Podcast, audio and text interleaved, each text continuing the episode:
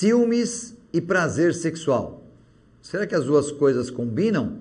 Ou as, esses dois atos se afastam? Com certeza que se afastam. O ciúmes é muito comum entre homens e mulheres e qualquer orientação sexual. Mas esse ciúme depende muito de cada pessoa. É uma insegurança. É insegurança com medo de perder.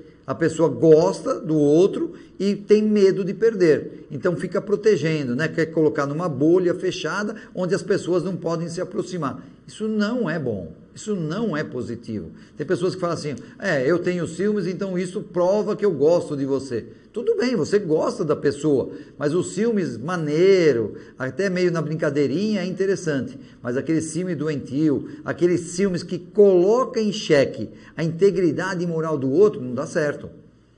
Aí o desejo é totalmente cortado.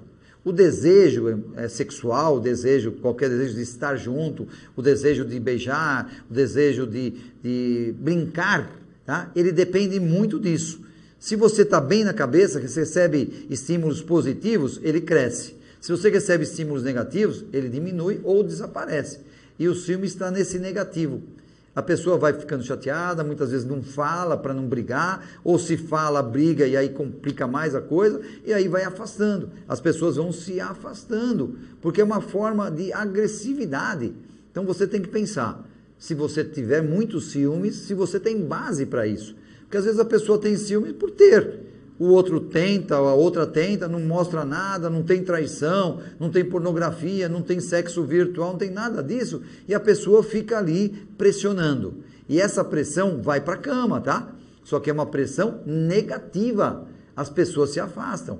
Aqui no meu canal eu falo muito do, da, do positivo, das coisas que aproximam. E eu tenho que falar disso, que isso afasta o ciúme não é bom. Se você tem até essa, esse tipo de postura perante a sua parceria, tem que reavaliar.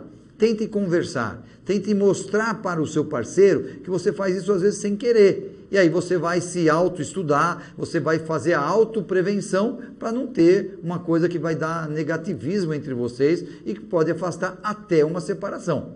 Então fique atento. Ao contrário dos ciúmes, elogie, né? agradeça, Valorize a coisa que o outro está fazendo para você. Abra o olho, observe o que o seu parceiro está fazendo para você.